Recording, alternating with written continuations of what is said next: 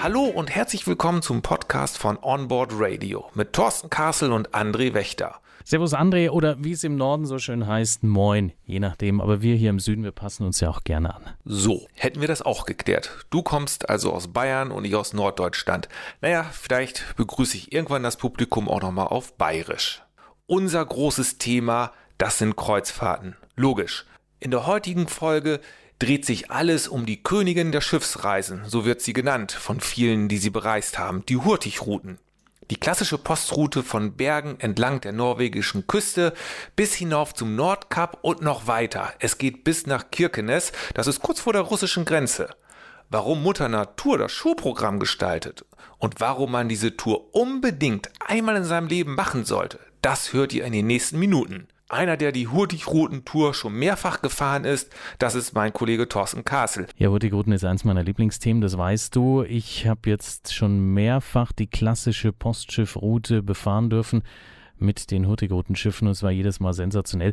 Man kann das im Nachhinein auch gar nicht miteinander vergleichen, weil jedes Jahr siehst du irgendwas Neues, was daran liegt, dass dieses Land sich alle zwei Minuten, je nach Wetter, auch in einem völlig neuen Licht präsentiert. Das ist wirklich atemberaubend und man wird süchtig. Also es ist wirklich so. Wenn es nicht so schweineteuer wäre, dann äh, würde ich es vielleicht sogar zwei, dreimal im Jahr machen, weil der Erholungsfaktor auf dieser Tour ist auch immens. Wie sind denn eigentlich deine Eindrücke von dieser Tour? Also ich nehme jetzt mal meine letzte Tour, die war im äh, vergangenen Mai. Also ist fast ein Jahr her und da muss ich ganz ehrlich sagen, das war vom Wetter her atemberaubend. Wir sind Anfang Mai hingeflogen mit einer großen Gruppe und sind dort schon mit Sonne angekommen. Sonne ist für Bergen relativ ungewöhnlich, weil es dort ziemlich häufig regnet. Also da hatten alle Teilnehmer schon das erste Mal richtig Schwein. Und dann ging es mit der Kong Harald eben auf die große Tour, 34 Häfen, über 100 Fjorde und 1000 Berge. Und es war von Beginn an so ein atemberaubend schönes Wetter. Also wir hatten so viel Sonnenschein. Und Gottlob dann aber zwischendurch auch wieder komplett was anderes. Also beispielsweise Lofoten, als wir da eingelaufen sind, Schneefall. Da hatten wir auf einmal schlagartig 10 cm Neuschnee auf Deck. Ähm, oder es regnet auch mal zwischendurch, gerade dann, wenn man Richtung Kirkenes fährt, oben so in, ähm, ja, kurz nach dem Nordkap Horningswalk hinter sich gelassen, dann äh, Watzo, so die Ecke, da hat es ein bisschen geregnet. Das gehört aber auch alles dazu. Und wenn du dazwischen dann immer wieder die Sonne genießen kannst, das war einfach atemberaubend schön, weil das Besondere bei dieser Tour, und das können sich auch diejenigen nicht vorstellen, die beispielsweise mit dem Camper da unterwegs sind, äh, von See aus Norwegen zu sehen und die Fjorde zu sehen, ist nochmal ganz was anderes, als wenn du mit dem Mietwagen oder eben dem Camper da unterwegs bist. Du kannst es auch ganz anders genießen, auf dich wirken lassen. Alle zehn Minuten ändert sich dein Blick und alle zehn Minuten ändert sich dann möglicherweise auch das Wetter und damit die Farben an Land. Also es ist atemberaubend. Mal ist äh, in den Fjorden das Wasser spiegelglatt und du denkst dir, es ist traumhaft schön, du kannst dich drin spiegeln und dann kommst du wieder auf so eine kurze Strecke, vielleicht so ein, zwei, drei Stunden maximal, wenn dann das offene Meer da ist und dann geht es auch mal richtig zur Sache, da hast du dann die Wellen und musst dich festhalten, damit du überhaupt die Treppe rauf und runter kommst. Also all das gehört zu Hurtigruten dazu. Äh, ich könnte jetzt so viele verschiedene Momente nochmal aufzählen, die einfach nur sich ins Gedächtnis eingebrannt haben. Lass dich nicht bremsen. Ich bin schon total geflasht und würde gerne mehr hören. Ich soll jetzt einfach mal eine Zwölftagestour nacherzählen. Ja. ähm, ja, ich versuch's mal. Also, wenn du in Bergen startest, dann hast du natürlich so dieses urbane Umfeld, eine Stadt, die aber wunderschön eingebettet liegt. Ähm, die etwas besser verdienenden haben dann außerhalb der Stadt entlang des äh, Fjords, des Hauptfjords, äh, auch ihre Villen dann mit persönlichem Anleger und das Boot davor liegen und so weiter. Es ist schön, du hast große Brücken, die du sehen kannst, wo du teilweise auch auf den zwölf Tagen dann immer wieder drunter durchfährst. Das ist auch atemberaubend. Ähm, der erste Tag, da heißt es sich ein bisschen anschnallen. Also gerade in der Nacht passierst du so zwei, drei äh, Stellen, wo es offenes Meer hat. Und je nachdem, wie das Wetter ist, je nachdem, wie der Wind reinbläst, musst du wirklich seefest sein. Also da empfehle ich, du kriegst immer vom Expeditionsteam an Bord gesagt, wann die Stellen kommen und da wirklich eine Stunde vorher, anderthalb Stunden vorher mal eine Tablette einschmeißen, schadet nichts, weil auch der größte Seebär äh, wird sich nochmal von einer ganz neuen Seite kennenlernen bei diesen Passagen. Also gerade so, wenn es äh, Richtung Alisund geht, da hast du ein bisschen was zu tun. Floro ist dabei, Torvik und dann eben Alisund. Alisund ist schön, weil äh, du da am ersten Tag äh, zu Fuß unterwegs sein kannst. Äh, die Stadt ist wirklich traumhaft, ist ja einst abgebrannt, ist mit deutschen Geldern auch teilweise wieder aufgebaut worden. Ähm, du hast den Hausberg in Alisund, da kannst du rauflaufen. Das wäre meine erste Adresse, musst sehr viele Stufen schaffen, ja, aber ein kleines Workout. Und von oben hast du dann einen traumhaften Blick über die Stadt, die ja äh, so ein bisschen spitz quasi im Fjord liegt. Also die Schiffe fahren einmal ein links und einmal rechts rum. Hurtigruten-Schiff ist äh, nicht weit weg, siehst du von da oben, kannst du fotografieren, ist sowieso auch immer ein schönes Motiv. Und danach sollte man unbedingt auch nochmal in die Altstadt gehen und da ein bisschen bummeln. Es gibt auch schöne Cafés, es gibt eine sehr schöne Kirche, ein bisschen am Hang gelegen. Das alles kann man während der Zeit in Allesund dann entsprechend auch besuchen. Äh, dann geht es weiter, Molde, Christiansund, ähm, Trondheim natürlich auch wieder eine sehr, sehr große Stadt in Trondheim würde ich persönlich auch laufen, also jetzt nicht unbedingt ein Taxi nehmen, auch wenn am Hurtigruten Anleger die Taxis immer warten. Äh, man kann bequem spazieren, ist alles gut ausgeschildert in die Stadt. Äh, kommt da auch an zunächst mal den ganz großen Neubauten vorbei. Die sind äh, meist von Firmen, IT-Firmen und so belegt, also richtige Bürotürme. So, und dann kommst du aber ins ganz klassische Trondheim mit dem Königspalast, der aus Holz gebaut ist, wunderschön gelegen. Und dann der Niederdausdom, ähm, wo du ähm, möglichst rein solltest, ehrlich gesagt. Also ich habe die ersten zweimal auch so ein bisschen mit mir gehadert, weil es kostet ja auch alles Geld. Sollst du rein, sollst du nicht. Ich habe es zweimal nicht getan. Beim dritten, vierten, fünften Mal war ich dann drin. Ähm, und ich würde auch immer wieder reingehen, weil das Geld ist wirklich gut angelegt. Es ist eine ganz besondere Atmosphäre in diesem Dom. Und man kann da gut und gerne auch zwei Stunden zubringen. Und äh, wenn man möchte, lässt man sich dann äh, vielleicht auch auf eine Führung ein oder es gibt ja diese Ohrstöpsel, die du dir einsteckst, dann hast du so einen Audioguide. Also auch das funktioniert da. Dann sollte man dringend die Holzbrücke noch mitnehmen, die historische, ähm, beim Dom raus rechts, dann immer geradeaus, dann kannst du gar nicht anders, als direkt zur Treppe, äh, zur, zur Brücke zu kommen.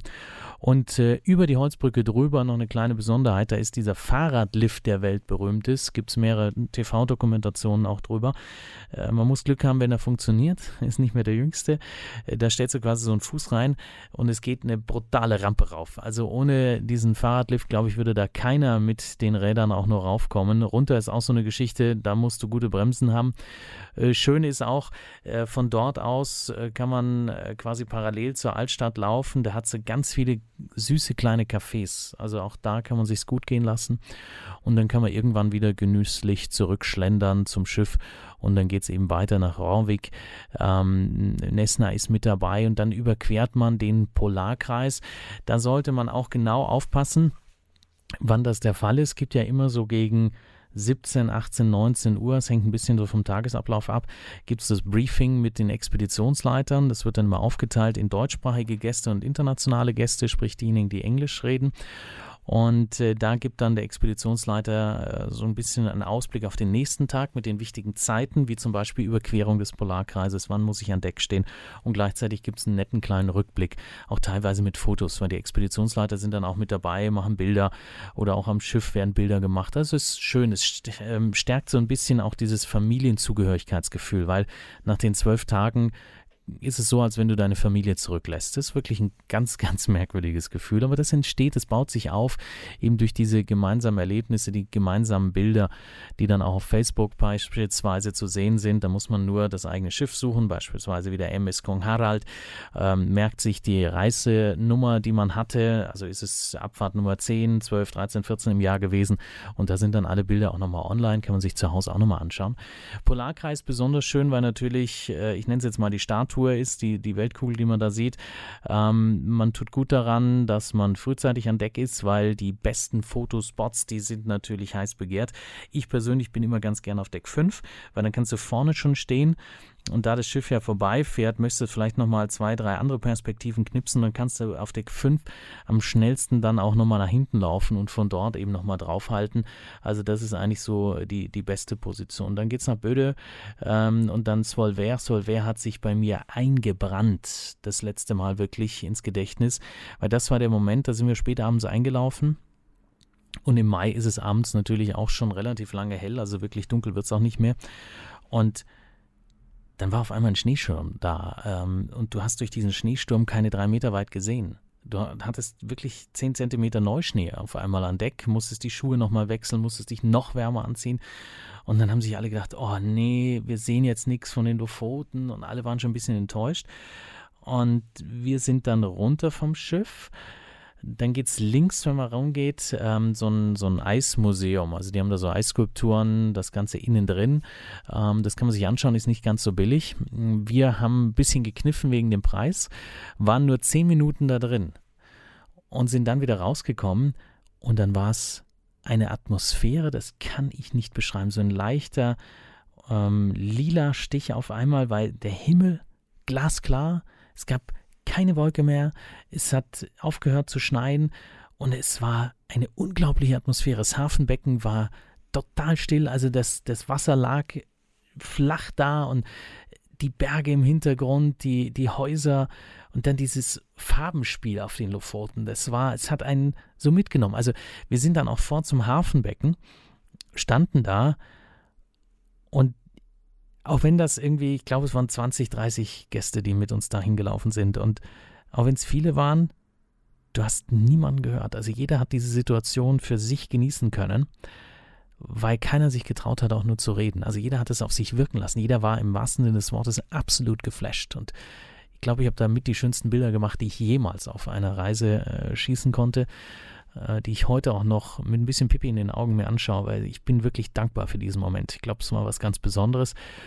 Ähm, von dort geht es dann natürlich in die äh, für mich äh, schönsten Bereich der Hurtigruten-Reise, weil du hast die Westeralen auf der einen Seite, die Lofoten auf der anderen ähm, und äh, hoffst dann natürlich, dass du in den Trollfjord beispielsweise einfahren kannst. Ab Mai ist das möglich, die engste Stelle dort ähm, im Winter nicht möglich, weil oben der Schnee hängt. Und äh, wenn da eine Lawine sich löst, dann knallt er aufs Schiff. Also äh, schon ganz extrem. Die lassen dann auch im Fjord den Anker runter versuchen sich dann auf der Stelle zu drehen, den Anker eben, damit man nicht zu weit nach vorne und nach hinten äh, wegdriftet.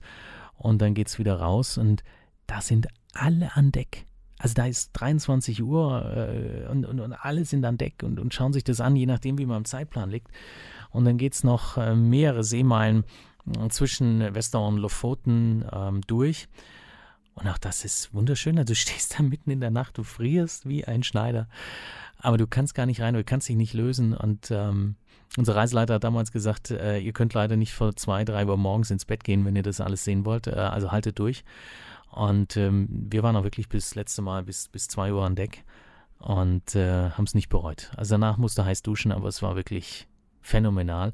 Und ab da kann man sagen, wird es dann halt auch winterlich. Deswegen fahre ich persönlich ganz gerne im Mai. Gibt ja immer häufig die Frage, wann macht man Hurtigruten am besten, in welcher Jahreszeit? Du kannst ja nicht immer machen. Also wer die Nordlichter sehen möchte, äh, da haben wir jetzt auch im August äh, letzten Jahres eine Gruppe gehabt, die haben Nordlichter vom Feinsten gesehen. Aber die beste Zeit ist eigentlich, kann man sagen, ähm, später Februar, Anfang März. Das ist so die Zeit, wo man fahren sollte, wo auch die Preise relativ günstig sind, weil die Hauptsaison beginnt dann im, im späten Mai und dauert dann im Grunde bis in September rein. Also da zahlst du dann richtig Geld. Sonst ist es auch nicht günstig, muss man dazu sagen, weil halt alles in Norwegen sehr, sehr teuer ist. Aber äh, also ich würde Februar, März, das wären so meine Zeiten für Nordlichter. Ähm, Mai, früher Mai, man kann sagen, so bis zum 10., 11. Mai würde ich machen, weil dann mit Glück hast du den norwegischen Nationalfeiertag noch mit dabei. Der wird dann an Bord immer groß gefeiert und an Land gibt es jede Menge Fähnchen und so. Also tolle Stimmung, würde ich immer mitnehmen. Und du hast halt im Mai Frühling unten in Bergen und wirklich Winter oben dann in Horningswalk Nordkap, schneebedeckt, traumhaft. Äh, Kirkenes hat es auch noch Schnee mit ein bisschen Glück, Klimawandel lässt grüßen. Ähm, also das ist schon meine favorisierte Zeit. Du siehst halt dann im Mai nicht ähm, den Geranger zum Beispiel, da musst du darauf verzichten. Also den siehst du halt nur in den äh, drei Monaten dann im, im Sommer. Deswegen ist es dort halt auch entsprechend ein bisschen teurer. Aber Geranger, mein Tipp, kannst du halt auch mit einem anderen Schiff machen. Dann nimmst du halt ein anderes Kreuzfahrtschiff, fährst dahin, äh, sind ein paar mehr Leute drauf, ist klar, aber es ist mit äh, MSC, Costa, AIDA und Co. deutlich günstiger. Ähm, ja, wenn man dann Lofoten und äh, Westerdalen hinter sich gelassen hat, äh, Tromsø auch besonders schön dahin zu kommen. Äh, wenn du rauf nach Kirkenes fährst, hast du die Zeit schon mal ähm, die Eismeerkathedrale dir anzuschauen. Tromsø ist ja Universitätsstadt. Ähm, kannst du einmal durchlaufen, kannst ein paar schöne Fotos machen, gibt es eine wunderschöne Holzkirche in unmittelbarer Nähe zum Terminal. Ähm, über die Brücke drüber bist du dann eben äh, bei der Eismeerkathedrale, kannst du dir von außen schon mal anschauen. Und auf der Rückfahrt würde ich dringend das Mitternachtskonzert empfehlen. Es gibt viele, die sagen, oh, brauche ich nicht, kostet äh, dieses Jahr 89 Euro, wird ein bisschen teurer nächstes Jahr auch wieder. Ähm, aber es ist, ist etwas, das muss man machen, komme ich nachher auch nochmal zu. Ähm, wer in, in Tromsø was Besonderes erleben will, es gibt dort äh, eine Husky-Farm von einer in Anführungsstrichen jungen Dame, die sich durchgekämpft hat in einem absoluten Männermetier, die mit ihren Huskies dort äh, wirklich die härtesten Schlittenrennen der Welt bestritten hat und äh, die züchtet dort. Äh, hat dort viele Freiwillige, auch viele junge Deutsche, die dort helfen, mal für eine Saison da sind und dann eben mit den Hunden arbeiten. Und äh, die kann man im Mai besuchen. Da kann man zwar nicht mehr Husky-Schlitten äh, fahren, das, das funktioniert nicht, weil einfach die Schneedecke nicht mehr so geschlossen ist. Aber man kann die Tiere besuchen. Die haben dann meistens äh, ein paar junge Hunde da und so. Also ist ganz schön. Und man kommt so ein bisschen auch ein äh, bisschen was mit von diesem Flair, was, was diesen Sport umgibt. Und die Hunde sind natürlich für die Norweger auch äh, ganz wichtig in der Geschichte gewesen, äh, was das Überleben angeht, die Versorgung und so weiter. Sind ja echte Partner und das kann man dort auch so ein bisschen auf sich wirken lassen. Ähm, ja, dann geht's äh, von Tromsø weiter. Hammerfest ähm, kennt der eine oder andere mit dem Hafen, ähm, wo es den Beluga gibt, äh, den Beluga-Wal, der äh, ja angeblich russischer Spion ist und so weiter. Den zu erleben, er ist ja noch da. Uh, ist auch spektakulär. Ich wusste gar nicht, als wir angekommen sind, da, da hat sich diese Schlagzeile erst eine Woche aufgetan weltweit. Ich wusste nicht, dass der da ist. Und dann wusste aber natürlich die Crew an Bord, dass er, dass er im Hafenbecken ist. Und die sind dann einfach hingelaufen. Also auf einmal war unsere ganze Crew unterwegs zum Hafenbecken und wollte da Fotos machen. Und dann war er wirklich da. Und der guckt dich an, der kommt so nah ran, das ist unfassbar. Also es ist auch etwas gewesen, ähm, was ich so äh, nicht habe nicht hab fassen können. Äh, Honningswalk, ähm, Nordcup, von dort natürlich äh, Pflichtveranstaltungen äh, zum Nordcup zu fahren. Es gibt zwei Möglichkeiten. Ähm, drei Möglichkeiten gibt es, um ehrlich zu sein. Man kann vor Ort auf einen privaten Anbieter setzen. Die sind Richtung Kirkenes ähm, dann da und haben ihre eigenen Busse. Ist ein bisschen günstiger als mit Hurtigruten selbst. Ähm, Alternative 2, du fährst mit dem Hurtigruten-Bus. Das ist nicht ganz billig. Da bist du bei fast 200 Euro pro Person. Kannst dir dann eben äh, das Nordcup entsprechend anschauen. Ist schön gemacht. Große Hotelkette hat dort oben das Hotel gekauft. Das Restaurant betreibt man dort. Gibt einen tollen äh, Souvenirshop. Und ich bin normalerweise kein Freund von sowas, aber da kann man ein bisschen Zeit drin verbringen. Und die Aussicht ist natürlich mit Glück atemberaubend, brauchst du schon Glück, damit das Wetter entsprechend ist. Ich habe äh, beim letzten Mal im Nordcups hatten sie das erste Mal angeboten, eine Wanderung gemacht mit Schneeschuhen, also Schneeschuhwanderung. Da fahren sie dich Richtung Nordkap und dann geht es irgendwann mal äh, rechts auf den Parkplatz und dann heißt es alle aussteigen, Schneeschuhe anziehen und dann stapfst du im wahrsten Sinne des Wortes durch den tiefen Schnee äh, und näherst dich von der Seite quasi dem Nordkap und kannst von dort atemberaubende Bilder machen. Wird eine kleine Pause äh, auch eingeplant. Da kannst du dann an den Klippen nochmal raufklettern und dich vor dem Nordkap fotografieren lassen. Also das ist schön, das habe ich sehr genossen. Ähm, man muss halt für sich die Entscheidung treffen, besuche ich das Nordkap, wenn ich rauffahre oder besuche ich das Nordkap, wenn ich runterfahre. Wenn ich runterfahre, dann ist der Ausflug noch ein bisschen teurer mit Hurtigruten und dann gibt es auch keine privaten Ausflüge, die ich da machen kann, weil um die Uhrzeit ist noch keiner da. Ähm, da muss ich früh vom Schiff und dann bringt mich der Bus zum Nordkap und dann frühstücke ich dort. Das ist auch schön, weil da ist halt sonst niemand. Also da ist wirklich nur diese eine Gruppe und von dort geht es dann mit dem Bus zurück die ganze Strecke nach Hammerfest und in Hammerfest kommt der Bus dann an äh, vor dem Schiff. Das heißt, du kannst dann äh, warten, bis das Schiff ins in den Hafen einfährt und kannst ein paar Fotos machen oder haben auch dort so eine Eisbär ähm, Eisbär-Museum. Auch das kannst du dir entsprechend anschauen. Ähm, nach dem Nordkap äh, würde ich sagen, ist es jetzt landschaftlich ganz nett, aber es haut mich halt nicht mehr um, weil es halt relativ karg ist. Watzo und Kirkenes dann noch. In Kirkenes ist auch spannend, wenn du einläufst. Äh, Gerade im Mai hast du noch teilweise so die Eisplatten, die Eisschollen, die im, im Hafenbecken treiben, die dir da entgegenkommen.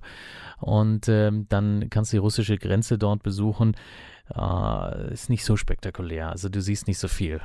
Du hast dann einen Zaun so und dann hast du den norwegischen Checkpoint und dann ist dahinter der russische Checkpoint, dann fahren ein paar Russen rüber und ein paar Norweger. Ähm, also die haben da einen regen Austausch.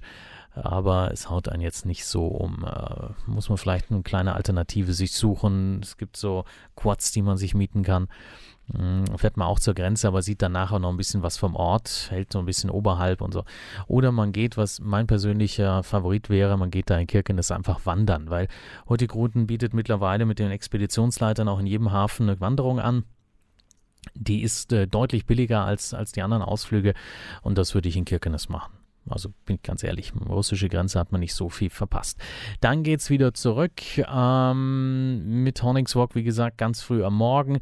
Äh, Hammerfest dann wieder. Ähm, und äh, Tromsø ist dann ein, ein, wichtiger Punkt, weil Tromsø äh, kommt man wirklich sehr spät abends an, also kurz vor Mitternacht. Und äh, während die ganze Stadt schläft, also da ist keiner mehr auf den Straßen. Steigt man aus, ähm, geht im Terminal runter, da parken die Busse, ist ein sehr modernes Terminal, äh, ganz unten, fährst mit dem Aufzug runter und dann bringt dich der Bus einmal über die Brücke zur Eismeerkathedrale, hält dann an der Seite und du gehst rein und dann ist da ein Konzert. Muss man sich jetzt so vorstellen, Eismeerkathedrale von außen spektakulär, von innen noch mehr, die ist dann richtig schön ausgeleuchtet und dieses Konzert findet meistens nur mit zwei, drei Musikern statt. Und die haben da ein sehr buntes Programm. Äh, ein Titel, das ist dann wirklich hart, das ist äh, in dem Fall der Abschiedstitel gewesen. Am Ende des Konzerts war Guten Abend, gute Nacht. Ähm, äh, und da sind fast alle eingeschlafen. Also du bist, das ist der Moment, wo, wo du auch nochmal realisierst, wie viel Entspannung äh, du bei dieser Urlaubsreise dann mitnimmst, weil da lässt du alles ab, den ganzen Alltagsstress. Wenn du da in dieser Eismeerkathedrale bist und du hörst die Musik und du bist eh schon ein bisschen müde, weil es ist wirklich nach Mitternacht, deswegen ja Mitternachtskonzert, hast so viel gesehen auch wieder am Tag und, und dann musst du das alles verarbeiten und hast dann noch diese wunderschönen Eindrücke dann.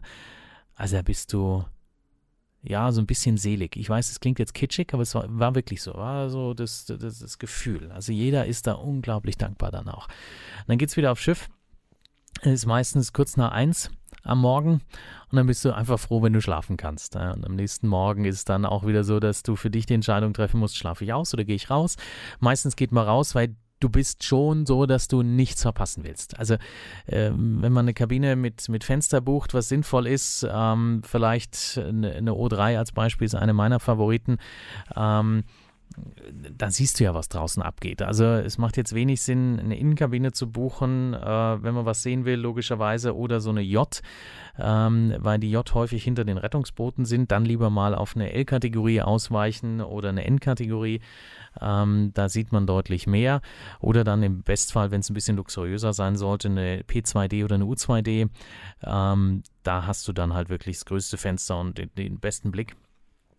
Und ähm, deswegen, äh, man schaut immer raus um den roten Faden wieder aufzugreifen. Man schaut immer raus und denkt sich so, oh, da kommt, glaube ich, was Schönes. Ich muss mal kurz raus. Und wenn du zu zweit in der Kabine bist, ist das häufig so dieses, äh, Schatz, ich, ich bin mal draußen, da kommt was. Gell? So, und der andere ist gerade sich in der, im Bad am Fertigmachen und dann, wie, was kommt da? Und, äh, ja, was Hübsches. So, und jetzt ist der wieder unter Stress. Und dann äh, ist, man, ist man gleich wieder draußen, Mütze aufziehen, Schal, Handschuhe und dann genießt man es wieder gemeinsam. Also es ist es ist wirklich unbeschreiblich.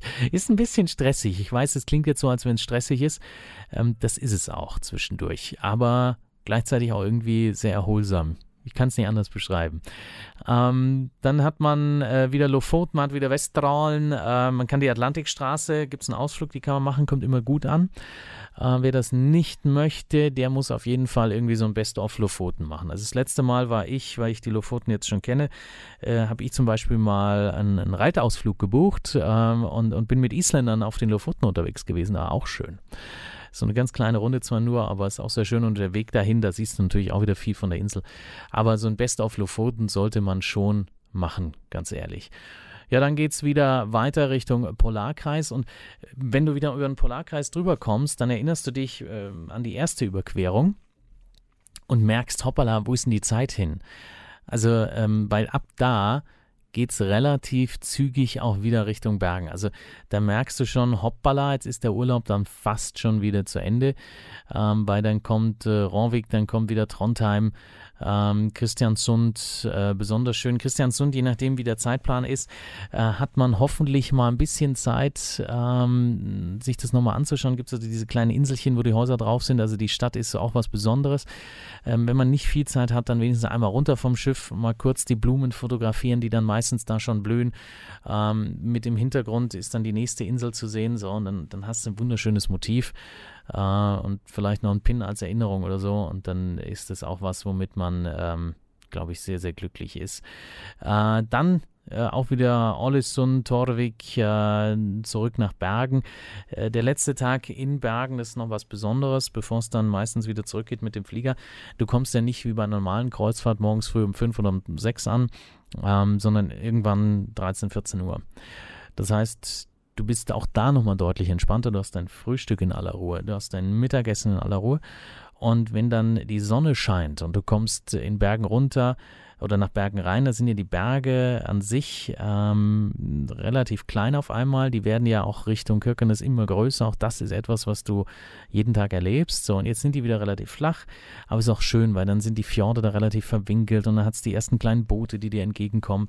Und dann läufst du eben am Nachmittag in Bergen ein, äh, siehst dann nochmal das, das alte Hansa-Viertel kannst von dort nochmal ein paar Fotos machen, wenn es nicht regnet.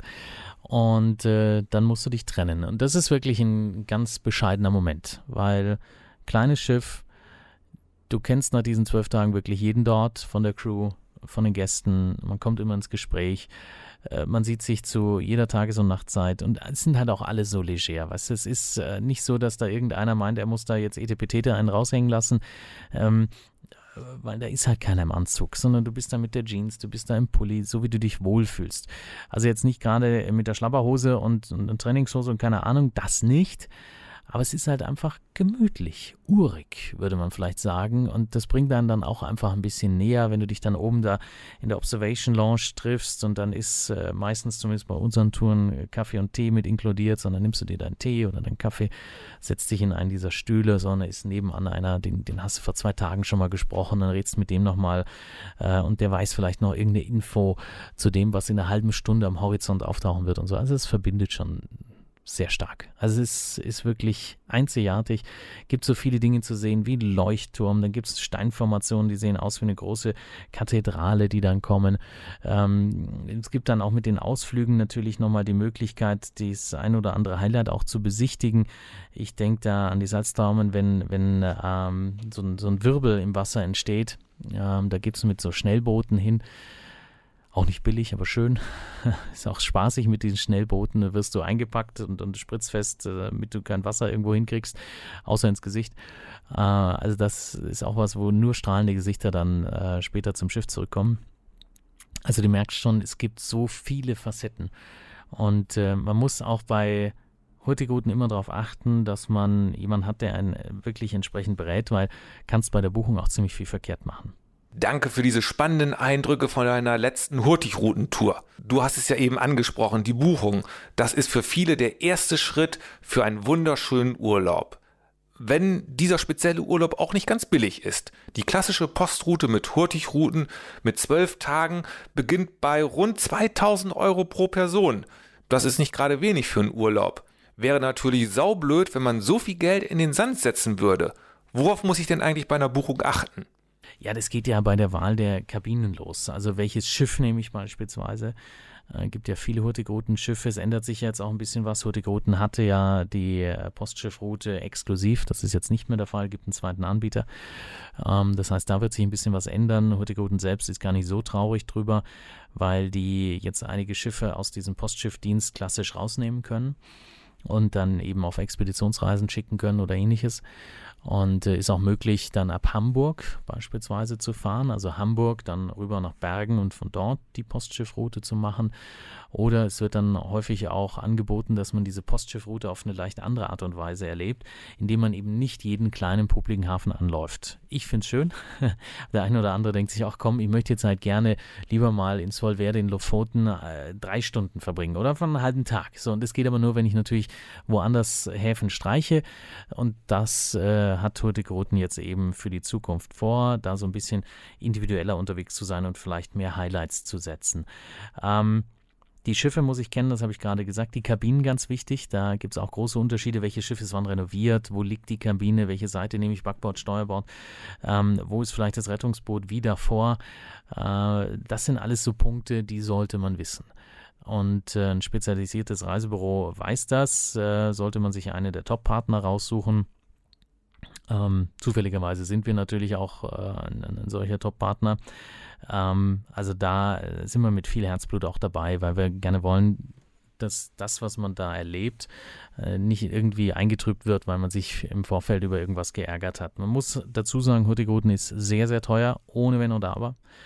Und äh, viele Menschen sparen ein ganzes Leben lang darauf. Und deswegen sollte es halt einfach auch passen. Und das wissen wir und deswegen äh, beraten wir auch entsprechend. Äh, auch so eine Geschichte, wo ist denn jetzt beispielsweise die Ladeluke? Da denkt man häufig nicht so dran, äh, dass da eben nachts auch beladen und gearbeitet wird und da möchtest du nicht unbedingt unter der oder neben der Ladeluke oder knapp drüber sein, sondern hast gerne eine Kabine, die ein bisschen weiter weg ist, damit du in Ruhe schlafen kannst. Schlafen ist echt ganz wichtig. Nichts ist schlimmer, als im Urlaub unausgeschlafen in den Tag zu starten. Ich bin dann immer ganz gnatschig. Aber das nur so am Rande. Ich denke, Hurtigruten, das muss ich auch mal machen. Kann ich jetzt einfach mit meiner Partnerin losgehen und das buchen? Was ist da dein Tipp? Ich denke, man kann das alleine machen weil man hat deutschsprachige Expeditionsleiter an Bord. Die Jungs können wirklich gut Deutsch, auch teilweise an der Rezeption. Ich glaube, das ist nicht das Problem. Ähm, natürlich machen wir häufig Gruppenreisen, äh, weil die Preise ganz anders sind, weil man teilweise 700, 800 Euro günstiger unterwegs ist pro Person, als wenn man es alleine bucht. Man kriegt noch ein Bordguthaben mit dabei und da hatten wir natürlich auch von uns einen Reiseleiter, äh, der sich auskennt, ob ich jetzt das bin oder äh, einer der Kollegen. Ähm, und wir sind dann diese zwölf Tage einfach mit unterwegs, können Tipps geben und äh, wissen dann auch zum Beispiel, wenn wir irgendwo im kleinen Hafen sind, wo geht man denn jetzt am besten hin? Äh, das ist etwas, was äh, der eine oder andere sonst vielleicht nicht weiß, dass wir sagen können, komm her, lauf mal einmal hinterher, weil in zehn Minuten zeige ich euch mal schnell, wo man stehen kann, wo man den besten Blick auf die Stadt hat und so weiter und so fort. Also da kann man Zeit sehr effektiv nutzen. Wir sind natürlich auch dazu da, dass wir an Bord ein bisschen was klären, ähm, dass wir, was die Flüge angeht, alles im Griff haben. Also das ist der Vorteil von so einer Gruppenreise, ist alles entspannter. Was wir nicht machen, ist, dass wir in irgendeiner Form so eine Bespaßung hinlegen. Also Hurtigruten ist was, dass man sich wirklich aufs Notwendigste reduziert. Also wir sind da niemand, der Entertainment in den Vordergrund stellt oder so eine Dauerbespaßung und hey, wir machen hier Gruppenaktionen und jetzt müssen wir alle dahin, jetzt müssen wir alle dahin. Nein, jeder macht in dieser Gruppe bitte, was er will. Und wenn er Fragen hat, dann kommt er zum Reiseleiter und der kümmert sich. Und wenn sich dann zwei, drei, vier, fünf äh, Kabinen ergeben, die dann am Tag X mal mit dabei sein wollen und eine kleine Wanderung machen wollen oder was, dann ist das schön gar kein Thema, aber das ist keiner zu gezwungen. Äh, ich glaube, das macht den Reiz aus und das macht es dann auch so besonders. Ich muss noch mal kurz auf die Kosten zurückkommen. Über den Reisepreis, das haben wir ja schon kurz angeschnitten, dass es nicht ganz billig ist, aber auf dem Schiff, wie sind denn da die Preise? Ist es denn dort deutlich billiger oder ist es dort typisch norwegisch und durchaus teuer? Hurtigruten ist schweineteuer, also das Wasser an Bord ist, ist äh, frei. Äh, wenn ich jetzt natürlich eine Cola trinke, zack, bin ich mal 6, 7, 8 Euro los pro Glas. Äh, und von den Alkoholiker jetzt mal ganz zu schweigen. Wir haben natürlich unsere Hotspots, also äh, wir haben mittlerweile gut ausgelotet, welcher Supermarkt in welcher Stadt besonders günstig ist. Und dann nimmt man halt ein bisschen was mit auf Kabine. Also du kannst jetzt nicht hingehen und kannst sagen, komm her, ich nehme jetzt drei Flaschen Wein und jetzt gehe ich abends zum Abendessen und lass mir die da öffnen. Das finden die nicht spannend. Schrägstrich, das ist nicht möglich. Ähm, was möglich ist, ist, wenn du jetzt irgendwie einen Feiertag hast, 50 Jahre verheiratet oder der 70., 60., 40. Geburtstag, irgend sowas, ähm, dann kannst du natürlich mit dem Restaurantleiter sprechen und sagen, komm her, ich habe hier eine besondere Flasche Wein dabei, würdet ihr die mir aufmachen, dann gibt es eine kleine Gebühr und dann funktioniert das. Ähm, aber ansonsten muss man wirklich viel Geld damit in die Hand nehmen, deswegen schadet so ein Bordguthaben nicht. Abgerechnet wird ja auch mit äh, Kreditkarte oder Barzahlung. Also ich hinterlege immer meine Kreditkarte, habe in der Regel so 200 Euro gewechselt in norwegische Kronen dabei. Wenn dann noch was übrig ist, weil die Norweger zahlen halt alles auch an Land häufig nur mit Kreditkarte. Wenn dann noch was übrig ist, gehe ich am letzten Abend hin, lasse mir die Rechnung nochmal ausdrucken und das, was ich am Bargeld übrig habe, das zahle ich halt dann ein. So, und der Rest geht von der Kreditkarte dann entsprechend weg. Hoffentlich mit einem guten Wechselkurs. Da muss man immer ein bisschen den Atem anhalten, weil da sind die Unterschiede dann teilweise auch ein bisschen größer. Und da fällt mir spontan ein, Norwegen braucht den Euro. Geldwechseln ist sowieso eine Geschichte, die die Jüngeren von uns ja gar nicht mehr kennen. Früher war es ja gang und gäbe, wenn man in Urlaub gefahren ist, egal ob nach Italien oder Frankreich, da musste man Geld umtauschen. Teilweise musste man das Tage vorher bei der Bank beantragen, sagen, wie viel D-Mark hatten wir ja noch, wie viel D-Mark denn man in die andere Währung umtauschen möchte. Und wenn man aus dem Urlaub wieder da war, dann musste man das Geld wieder zurücktauschen. Man möchte ja wieder D-Mark haben. Das ist heute alles wesentlich unkomplizierter und die Jüngeren, die fahren einfach in den Urlaub und bezahlen mit ihrem Euro. Wie ist eigentlich so die Altersstruktur bei Hurtigruten? Fahren da auch Jüngere mit oder ist das, ich hätte beinahe gesagt, eine Rentnerkreuzfahrt? Also vom Alter her muss ich ganz ehrlich sagen, gibt es jetzt äh, keine Einschränkungen. Wir haben diese Tour auch schon gemacht äh, mit Gästen, die vom Alter her auf einen Rollstuhl angewiesen sind. Ähm, das ist ein bisschen schwierig, je nach Größe des Rollstuhls, den, äh, die Fluganreise zu organisieren aus Deutschland. Kriegen wir aber hin. Ähm, es gibt äh, wenige, ich sag mal zwei bis drei Kabinen, die für Rollstühle möglich sind. Ähm, die muss man dann entsprechend rechtzeitig auch reservieren. Und ähm, ansonsten muss ich dir ehrlich sagen, jeder, der Lust hat, äh, die Landschaft, die Natur zu erleben, auch äh, die Menschen dort mal kennenzulernen, der ist bei Hurtigruten gut aufgehoben. Also du kannst wirklich auch nur an Bord sein und eine großartige Zeit haben. Äh, und was, was jüngere Menschen angeht, wir haben häufig auch teilweise 20-Jährige mit dabei, die sagen, komm, ich habe eine Innenkabine, wir machen das zu viert so, und dann ist der Preis natürlich auf einmal ein ganz anderer. Klar, du schläfst in Stockbecken und so und es ist dunkel, logisch. Aber du bist ja so oft draußen unterwegs äh, und hast ansonsten die, die, dieselben Vorzüge wie jeder andere an Bord. Also da haben wir wirklich auch viele junge Menschen, die das mal erleben wollen, die da Spaß dran haben. Und es ist eine Reise, die musst du einmal im Leben gemacht haben, ohne Wenn und Aber. Glaube ich sofort. Wir haben es ja eben gehört. Hurtigruten ist schon sehr speziell. Es gibt kein Showprogramm so wie man es von normalen Kreuzfahrten kennt. Die Schiffe sind kleiner und die Tour ist auch noch teurer. Bekomme ich denn für den Preis wenigstens gutes Essen? Das Essen ist atemberaubend. Also ich war auf Schiffen, da war das Essen exzellent, ohnehin schon. Hapag-Lloyd fällt mir da ein. Ich meine, im größeren Bereich, wo auch ein paar mehr Menschen an Bord sind, ist auch TUI Cruises. Die haben auch sehr gutes Essen, da kannst du nicht meckern. Ähm, aber das Essen an Bord von Hurtigruten ist exorbitant gut kleine Gästezahl, abends zum Beispiel zwei Sitzungen du merkst auch, was so die Wartezeit aufs Essen angeht. Also Wartezeit ist jetzt übertrieben, weil du hast ja äh, immer Gesprächsstoff, kriegst so eine Servicekarte hingestellt, da steht dann auch immer genau, was es zu essen gibt und von wo das Essen kommt. Also jeden Abend aus einer anderen Region Norwegens und da steht auch genau drin, wer der Lieferant ist. Also wie heißen die Landwirte, die das Fleisch geliefert haben oder äh, was auch immer, den Fisch äh, und, und, und wo kommt das alles her? Das kannst du alles schwarz auf weiß nachlesen und es kommt jeden Tag frisch an Bord. Also äh, da ist dann teilweise so, 18 Uhr erste Sitzung, prima, so 15 Uhr haben die erstes Essen an Bord genommen. Und dann geht es ab in die Küche und dann wird das Ganze zubereitet. Es ist der Wahnsinn. Wer Angst hat, es gibt nicht nur Fisch, es gibt auch wirklich sehr, sehr ausgefallenes, leckeres Fleisch. Die Zubereitung ist manchmal überraschend äh, und ich bin auch so einer, ich meine, das kommt aus Bayern, Schweinsbraten lässt grüßen, äh, brauchst den Knödel, brauchst die Soße und das war's. Ähm, selbst wenn du so denkst, ähm, wirst du dort glücklich werden, weil du lässt dich schon auf was Neues ein, vom, vom, von der Aufmachung her, von der Zubereitung. Aber jeder, wirklich jeder, den ich dabei gehabt habe, und es waren mittlerweile ein paar Menschen, ähm, die waren am Anfang so, aha, mh, und du merkst so, jo, kurze Zurückhaltung, aber äh, spätestens dann nach dem ersten Abendessen dann alle, Wahnsinn, gigantisch, hätte ich nie gedacht. Also selbst ähm, Fleisch von Tieren, die du bisher nicht gegessen hast, ähm, genießt du und die Zubereitung ist, ist einfach phänomenal. Und selbst wenn es auch mal kein Fleisch gibt, sondern du sagst, ich möchte jetzt einfach mal äh, kein Fisch, kein Fleisch, ich möchte jetzt hier vegetarisch unterwegs sein, auch da gibt es immer wieder was, was einen von den Socken haut. Also es ist, das, das musst du probiert haben.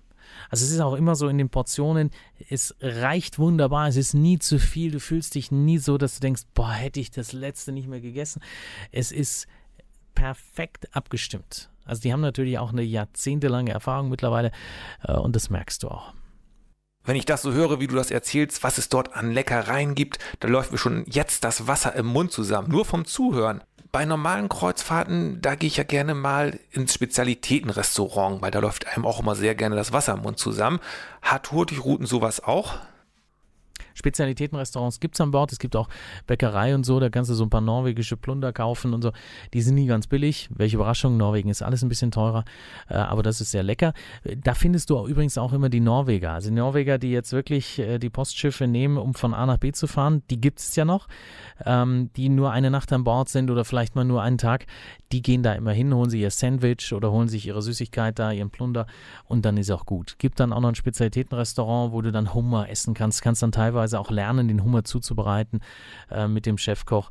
Also da ist auch in Sachen Kulinarik einiges geboten. Kulinarik meets Entertainment sozusagen. Auch das gibt es an Bord. Entertainment vielleicht auch nochmal ein wichtiges Stichwort. Wer bei Hurtigruten irgendwelche Shows erwartet, die gibt es nicht. Also die Show bist du selber und die Show ist die Natur. Ähm, du sitzt da, du trinkst was Leckeres, einen Kaffee, einen Tee, äh, von mir aus holst du noch einen Wein, gönnst dir ein Bier oder was auch immer und dann genießt du einfach nur. Oder du stehst draußen und dann hast dich warm eingemümmelt und erlebst es in einer Art und Weise, wie es das eben nur dort, nur in Norwegen gibt. Also du brauchst keine Shows abends, keine Bespaßung, keinen großen Kinosaal, keine Eislaufhalle oder sonst irgendetwas. Äh, Hurtigruten und Norwegen bietet an sich schon ausreichend und das 24 Stunden am Tag. Wenn ihr jetzt zu Hause Lust bekommt auf Hurtigruten, dann solltet ihr uns kontaktieren wer jetzt äh, mal reinschnuppern will und sagen will, komm, ich höre mir das jetzt mal an. Wir beraten natürlich sehr, sehr gerne. Wir haben immer wieder die Gruppenreisen. Also äh, bei uns einfach mal kontaktieren. Äh, info at onboardradio.de kann man sich relativ leicht merken und dann helfen wir sehr, sehr gerne weiter, auch mit Sonderpreisen. Ich meine, wenn man zu den Top 10 äh, gehört oder den Top-Partnern, dann äh, kriegt man natürlich auch die entsprechenden Angebote, ist klar. Also da sind wir sehr stolz drauf. Das Thema Hurtigruten ist ja nahezu unerschöpflich. Ich könnte noch stundenlang mit dir weiter quatschen, aber ich denke, für heute mit einem Blick auf die Uhr sage ich erstmal Danke. Sehr gerne. Ich hoffe, der eine oder andere ist so ein bisschen auch äh, vielleicht ans Nachdenken gekommen und plant das jetzt die nächste Zeit mit ein, also 2021, 2022, 2023. Ich sage immer, man sollte sowas, so eine Reise, äh, die man einmal im Leben gemacht haben soll, die sollte man nicht so weit wegschieben. Deswegen lieber früher als später, dass man gesundheitlich fit ist und so weiter. Das ist, glaube ich, schon das, das Elementare. Und äh, wir helfen, wie gesagt, gerne weiter. Ich äh, schwärme nicht äh, ohne Grund davon. Ich liebe es. Ich würde es immer wieder machen. Wie gesagt, gleich mehrmals im Jahr. Man wird so ein bisschen süchtig. Ähm, selbst wenn man es nur einmal macht, die Erinnerungen bleiben. Ja, das war ein tolles Schlusswort von dir und dem kann ich mich uneingeschränkt anschließen. Bis zur nächsten Folge hier bei Onboard Radio, deinem Podcast rund um die Kreuzfahrten. Ach so, ähm, bevor ihr jetzt abschaltet, vergesst nicht uns zu abonnieren und dann sagen wir Tschüss, bis zum nächsten Mal.